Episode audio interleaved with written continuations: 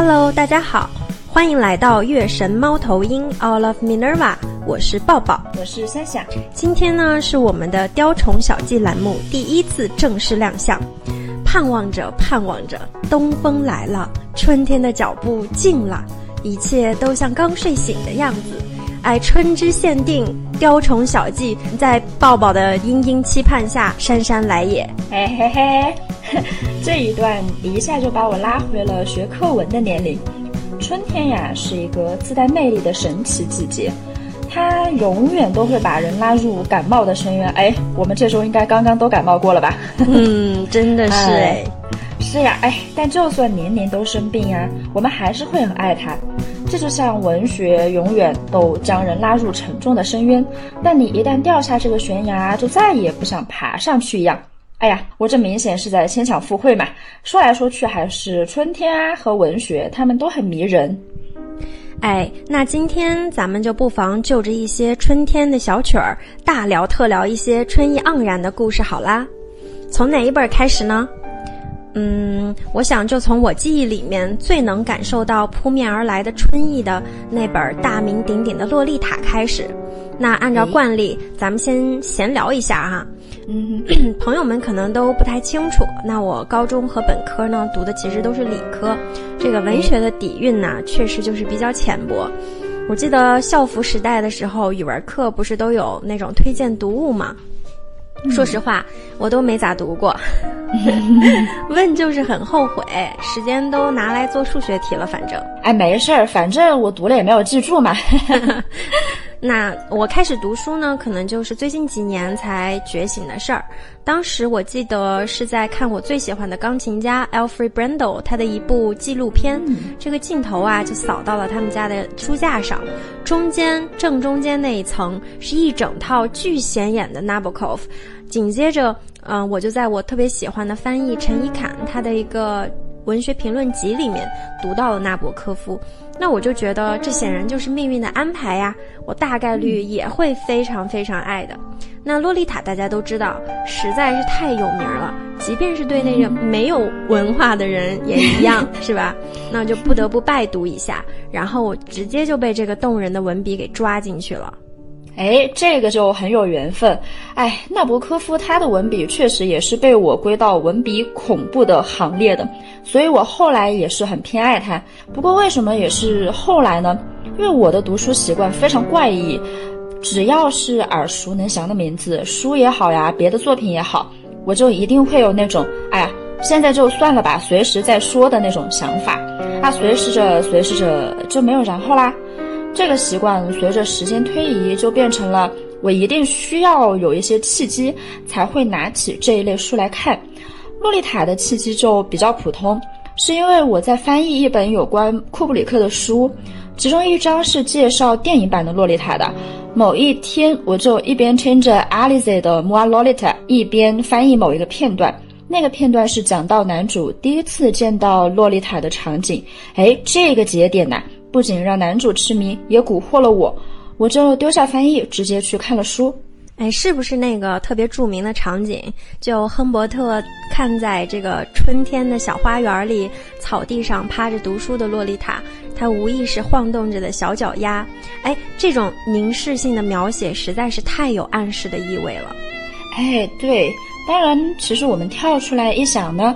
他就是一个小孩儿在那儿看，哎，自己不知道能不能看懂的书哈，但是我就是会被这样的文字反复蒙骗，蒙骗这俩字儿就特别妙，哎，真的，我其实觉得我们总是有一些心甘情愿受骗的欲望的吧，嗯，被文学的文字骗，好像也算是最划算的那种选择了，哎，我同意，嗯，要说洛丽塔的话，就不得不说那个无人不知、无人不晓的著名开头了，哦，是的。它被誉为最伟大的小说开头之一，每次念到啊，都感觉从音律上就很性感，很有春情。我必须给大家伙儿表演一下，来来来来来。Lolita, light of my life, fire of my loins, my sin, my soul. Lolita, the tip of the tongue taking trip of three steps down the palate to tap. At three, on the teeth, low, li, 塔，啊啊，这个，呃，说实话啊，英文文学的技法里面，我真的非常非常着迷于头韵的使用，典雅优美，尤其是长短句搭配错落带来的那种节奏感，又像是诗歌。他在结尾特意强调的 “Lolita” 是扑面而来的一种浓浓的欲望感，你听听，我的生命之光，欲望之火，我的灵魂，呃，我的罪恶，就这么一开场，我们就直接成为了这个坠入自己编织好情网的亨伯特。这个语言的霸道实在是不讲道理。哎，真的是这样，我就真的觉得 “Lolita” 这三个音节就已经足够精妙了。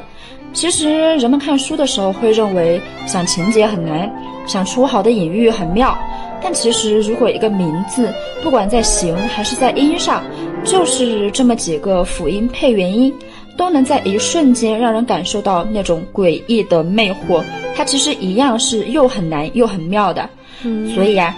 当我看到有把它翻译成什么呃一树梨花压海棠呀，还有那个还有那个官夫忏悔录是吧？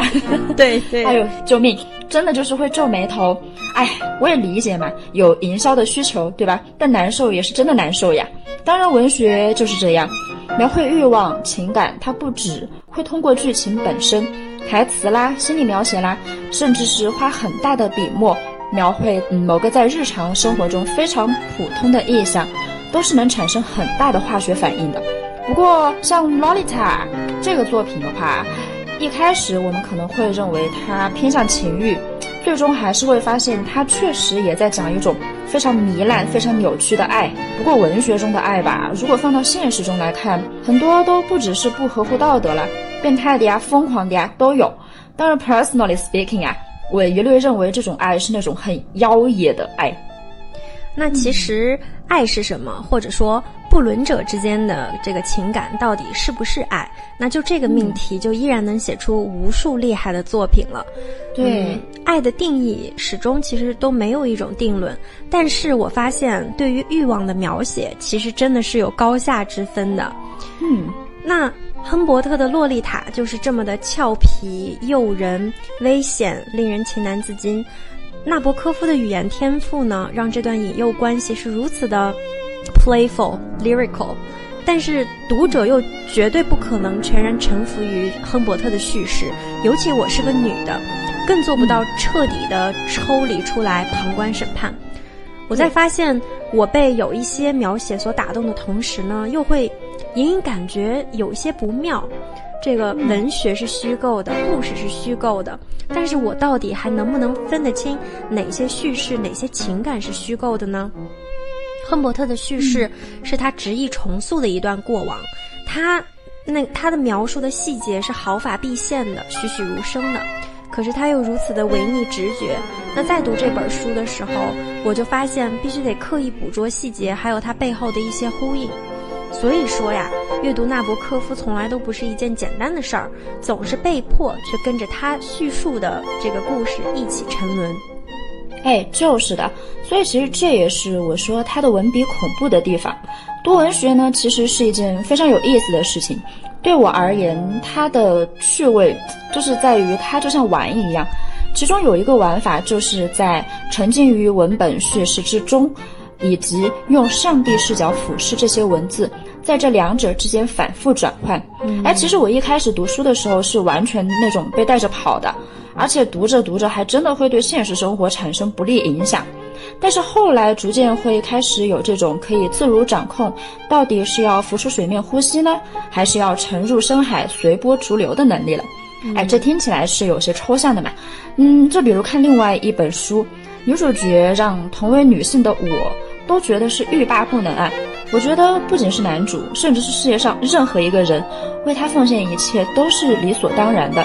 哎，但俯视这个角色呢，就会发现这小姑娘就是她连澡都懒得洗嘛呵呵，也丝毫不会把任何人的感受放在心上，伤人的时候也是完全无所顾忌。那如果是这样一个人，他是活生生的站在我面前的，其实我可能都不会愿意和他多做交流。就是这么一个角色呢，被文字的生命力活生生的变成了魅力过剩的个体。哎，我觉得纳博科夫也是一样，《洛丽塔》中的欲望与情感，可能放到现现实中来说，如果我们发现一个中年男子对一个小孩有这样的欲望，哎，那话怎么说的来着？怎么洗都洗不白，对吧？嗯。但是他的文字就是可以美到人们愿意去深究这样一段关系，而且感到现实意义的恶心之下。会存在着一丝以你多情，这种知道所谓现实，又反复被文学带跑的感觉，其实还令人蛮兴奋的嘛。当然啦，这部作品的确也是因此有了争议性。哎，对，谈到这本书，一个不可避免的话题呢，就是它这个巨大的争议性，是吧？陈词滥调的道德审判侠酷爱贴的那些标签，我先帮大家贴上。嘿嘿，娈童文学。恶心恶心，喜欢他的都是什么样的大变态？那我先说喽，看文学我从来不看金童玉女，当然啦，文学中拿金童玉女当主角的其实也不那么多。要说我是变态，那我无所谓啊，但我不认，好吧？嗯，人类情感的范式，道德的爱情，奉献的亲情，中庸的友情，这是现实生活中的模板。哎，咱们不说现实生活是否比文学更加阴暗、更加复杂，我们单说文学，文学它从来不应该被任何模板框定。哎，再说了，像我这种人吧，正常的成长、正常的求学、求职、正常的爱情、正常的所有轨道，那我相信，人生过得如此中规中矩的道德的人，你在街上吼一声，那都有一群人一秒钟之内能回应你。要是只想看正常又道德的爱情，为什么还要进入文学世界呢？哎，我觉得这争议的来源吧，嗯，有一个原因是很多人本来就是抱着猎奇的心态去看的，自己的预设就是，哎，我要看变态老男人觊觎美丽小女孩，哎，看完又要表达一下自己，哎，居高临下。对文学不屑一顾的那种态度，哎，我很高级，对吧？对，嗯。另外呢，我们也承认吧，对于一部分其实真心出于善良、怀抱好意的人而言，现实生活中的烂人呀，也的确是太多了。儿童呀，女性的处境，甚至连危险都没有脱离，人们不得不对一切能看到的内容竖起警惕的心态。哎，这也是能理解，甚至值得一些肯定的。但是我们还是要清楚，文学不是现实。文学不管是变态、疯狂、血腥，还是美好、天真、沉静，不管是赞美、激情，还是讽刺、暴力，其实呀，都是作者非常细腻的铸造出来的完美世界。这样的完美，当然应该和就连阿扎也不那么纯粹的现实分开。哎，当然，这听起来又是很抽象，对吧？说句简单的，呃，最近那个《黑暗荣耀》，大家也许看过吧？就是虽然大家都说那个李莎拉她是糜烂玫瑰，魅力无边，但想想现实生活中遇到这种毒虫，一点也不影响我们讨厌甚至憎恶他们呀，对吧？对。那文学的本质是什么？我想，其实还是一些动人的情感体验以及独特的思维形状吧。用。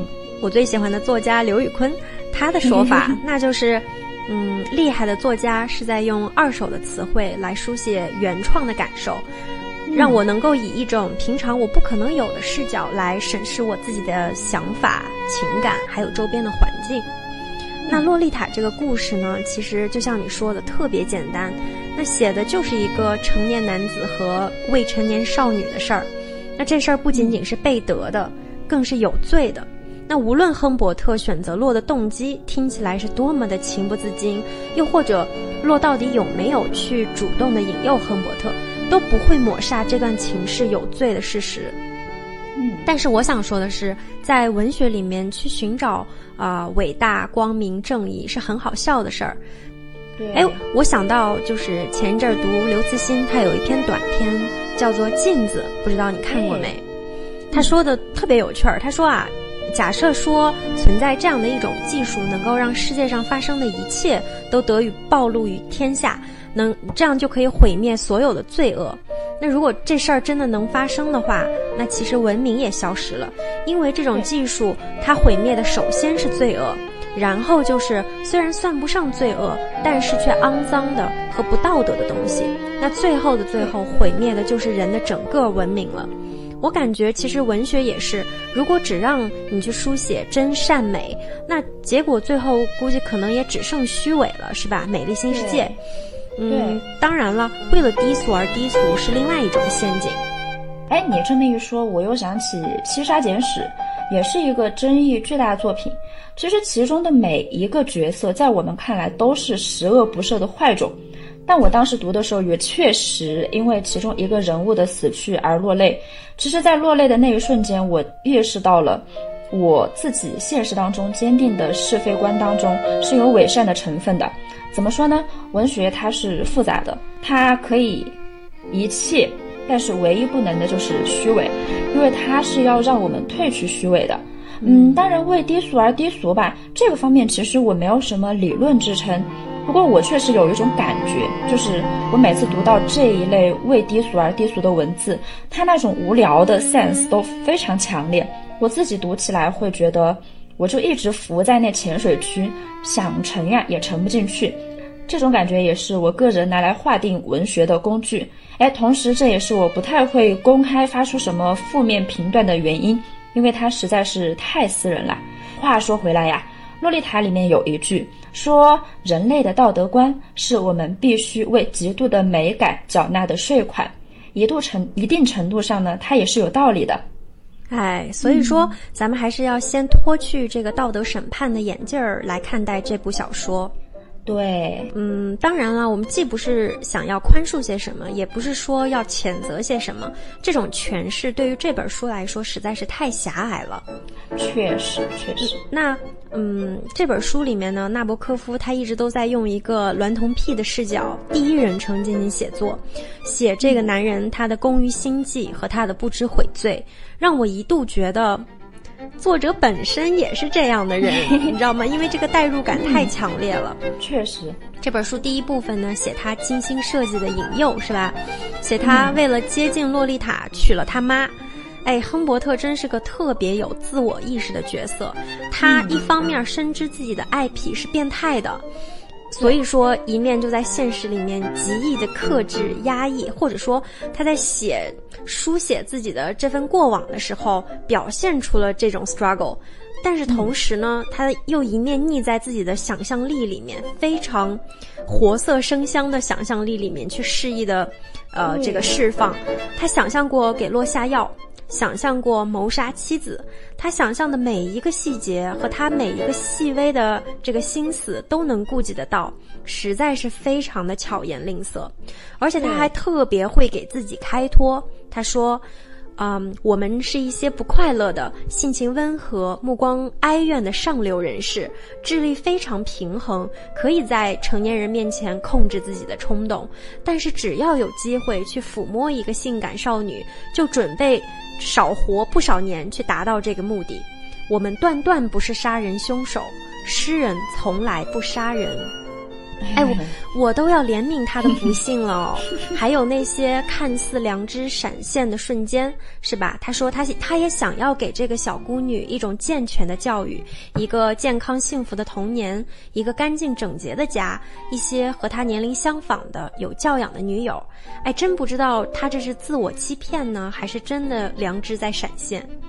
哎，真的是，就像他所说的，说洛丽塔还是安全的。我也是安全的，我疯狂占有的并不是他，而是我自己的创造物，是另一个想象出来的洛丽塔，说不定比洛丽塔更加真实。这个幻想与他复叠，包裹着他，在我和他之间漂浮，没有意志，没有知觉，真的，自身并没有生命。嗯，还有什么？因此，在做出试探的接近中间，由于混乱的视角。把它转变成斑驳的月光或一片蓬松的开满花的灌木，我总梦想着自己重新恢复知觉，梦想着自己躺在那儿等待。这些字眼儿多么唯美呀！但是又尽力拿自己所谓的内心剖白掩盖罪过的文字，这些让他的巧言令色更加显眼。对，嗯，的确，我们其实也能看出来，说他不是真的喜欢洛丽塔，而是想象呀，还有这些感受。他确实都在尽力的想要做到诚实，他确实也是有这种愿望的。可就算这样呢，他还是罪不可赦，他是反常、变态、下流的。可是与此同时，人们对洛丽塔产生的感情，也确实是由他的记录激起的。嗯，另外我确实感到他的爱欲是变态的同时，也是自然的。当然，这虽然也能算是一种矫饰，但确实自然是个很诡谲的状态。我们正常是因为我们是社会化的人，所以才有正常的是非观、道德感。而他呢，也如他的自白一样，他是自然忠实的猎狗，这假仁假义的一部分呀，也确实是在顺应他自己所谓最本真的欲求。嗨，诗人从来就不杀人。他是不是在放屁呢？当然是呀，嗯，但他是不是诗人呢？也是呀。对，一些非常心山的琐碎细节，它是吸引人的，甚至是美的。我认为某些东西是美的，这这这真的没有问题吗？我在阅读的过程中就经常会有质疑自己的时刻。他不厌其烦地去描写洛丽塔的穿着，其实也不怎么美。他。极力去描写她的姿态和神态，其实你想一想也不是很动人的。他写洛丽塔和亨伯特之间的亲密，其实就是他们的互动也不是特别的性感撩人。可是，对，恰恰就是他的写法本身带出来的这种风情，却是令人迷醉的。他说：“我爱你，我是个怪物，但我爱你。”他说：“我明白了，绝望的事情并不是洛丽塔不在我身边，而是她的声音不在那片和声里。”哎，这真真是文学的巧言令色的体现。他的叙事显得他好爱洛丽塔，在这份深情面前，仿佛其他都是次要之事。嗯，这是激情燃烧的诗人的爱。但是脱去粉饰以后，他的爱其实也带来了精神控制，一些恫吓、囚禁，以及用性爱来换零花钱。对，他说他自己很早就爱上了洛丽塔，但他但他也不会永远都是洛丽塔。他想要洛丽塔，其实就像一个美丽的标本一样，冻结在他的十四岁。我们看到洛丽塔后期反复的逃离和反抗，在他眼里都是令人绝望的背叛。我记得在最后，他写可怜的亨伯特坐在洛旁边掩面哭泣。洛丽塔的手碰到他的时候，他夺门而出。他说：“我现在想到欧洲的野牛和天使，想到颜料持久的秘密，想到语言，想到语预言性的十四行诗，想到艺术的庇护所。这就是你和我可以共享的唯一不朽的事物，我的洛丽塔。”听听真的很可怕，但是很美，美得很危险，让你知道这份爱欲的病态崎岖以及可怕。真的，真的，就像我们先前谈话的时候，我不是有说过吗？就一见钟情那一段的描写，不就是小孩子在那地方读不知道能不能读懂的书吗？延伸出来啊，真的就是文字的危险性。哎，所以之前我们有看到一个说法嘛，说男性视角的房思琪就是洛丽塔的故事呀。其实这类变态爱的根本，的确就是这样的罪恶。另外，我觉得除开诱人的描写以外，说什么十二岁的女孩多狡黠、多成熟、多复杂，会耍花招，其实这也完全是文字的陷阱。呃，我们会沉入文字，当然也可以暂时避开现实，但我们也不会忽略现实。现实呀，就是太多尚且还是儿童的受害者。被以更加不堪也并不美的文字如此描写，本就受到践踏的身心会得到更进一步的摧残。说回洛丽塔，她所谓的狡黠到底有多狡黠呢？也不过是建立在她轻信亨伯特对她的感情是真正的爱的前提上呀，只是这种程度而已。到底能复杂到什么地步呢？其实亨伯特和洛丽塔。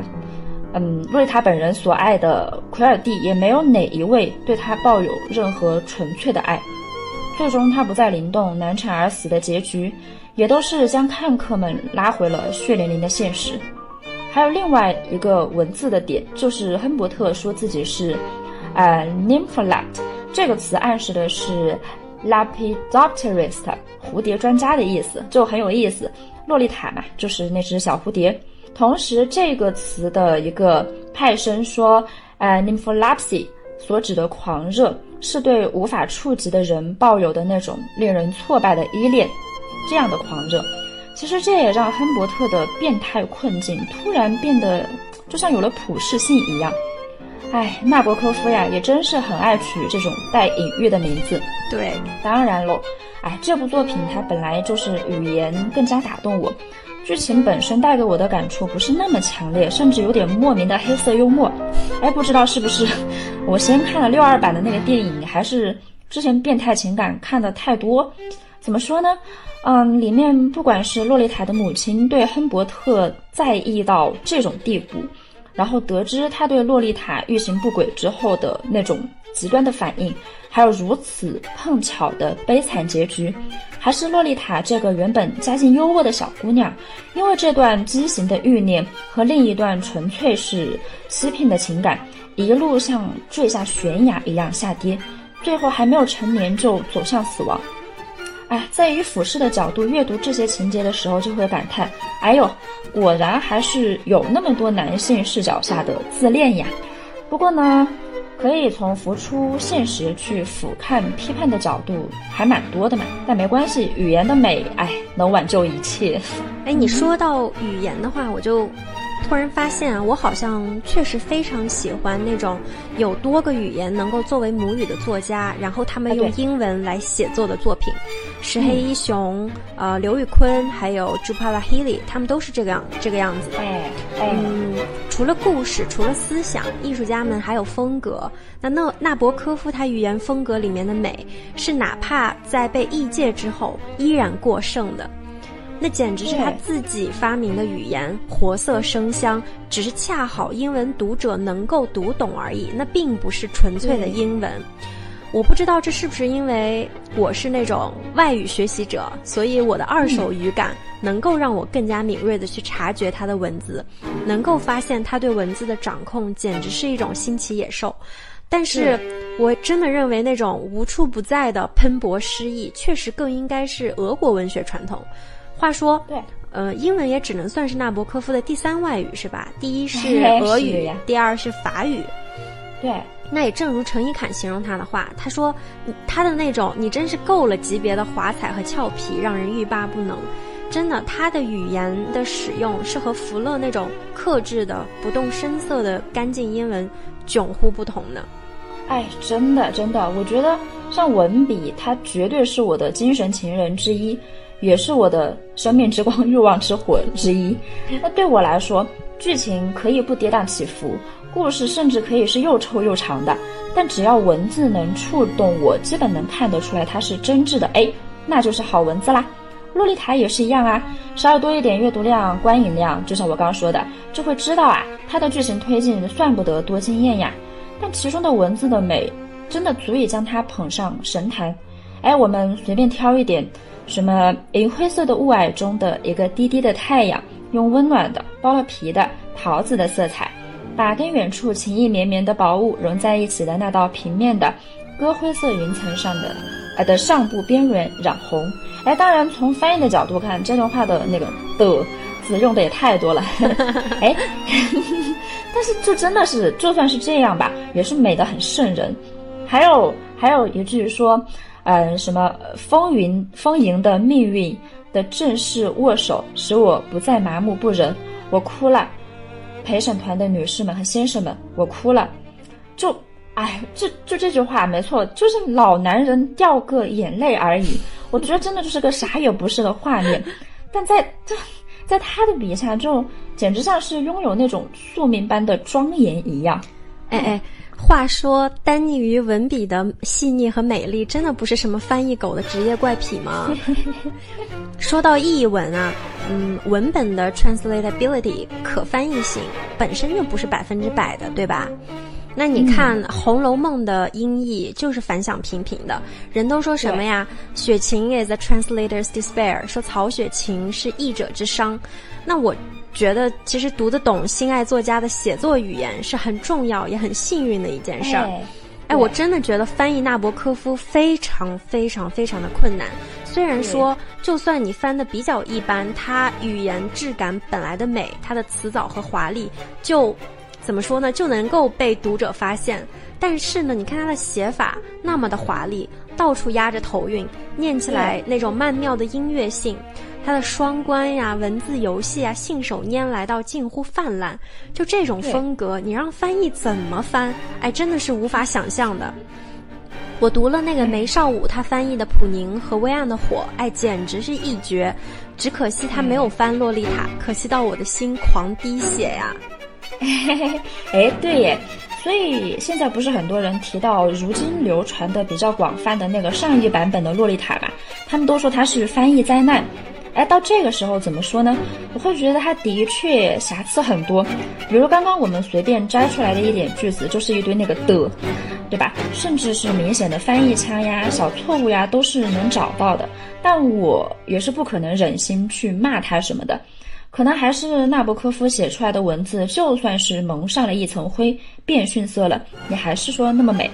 但更多的可能呢，还是语言习得能力。文笔良好，翻译想象力丰富，是四件完全不一样的事情。哎，那我们嘛，对吧？作为一个自己都会进行尝试的人而言，我确实知道每一个维度都太不容易了。